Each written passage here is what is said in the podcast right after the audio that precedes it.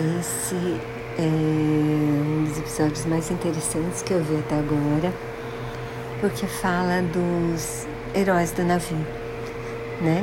Então falam, eles falam bastante da Molly, da Molly que não afundou, a Molly que era super rica depois de ter sido super pobre, mas ela casou com um mineiro que acabou descobrindo um monte de ouro na Califórnia. Então eles ficaram mega ricos e ela estava no navio, na primeira classe, e ela tentou resgatar pessoas que não estavam conseguindo entrar no, nos salva-vidas, nos barcos salva-vidas.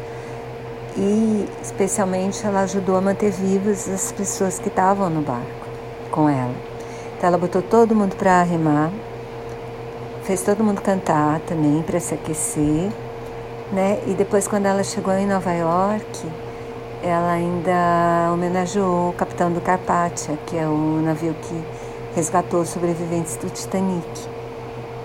E, e ela também era sufragista, ela era super generosa com as pessoas que com as pessoas que tinham menos recursos que ela. E é uma pessoa incrível, assim. Né? Depois eles falaram também de um do Guggenheim, que eu imagino que tem alguma ligação com o Museu de Nova York e que morreu no navio, mas antes disso ajudou a salvar uma porção de pessoas que, que ele ajudou a irem para os barcos salva-vidas, para os barcos salva-vidas.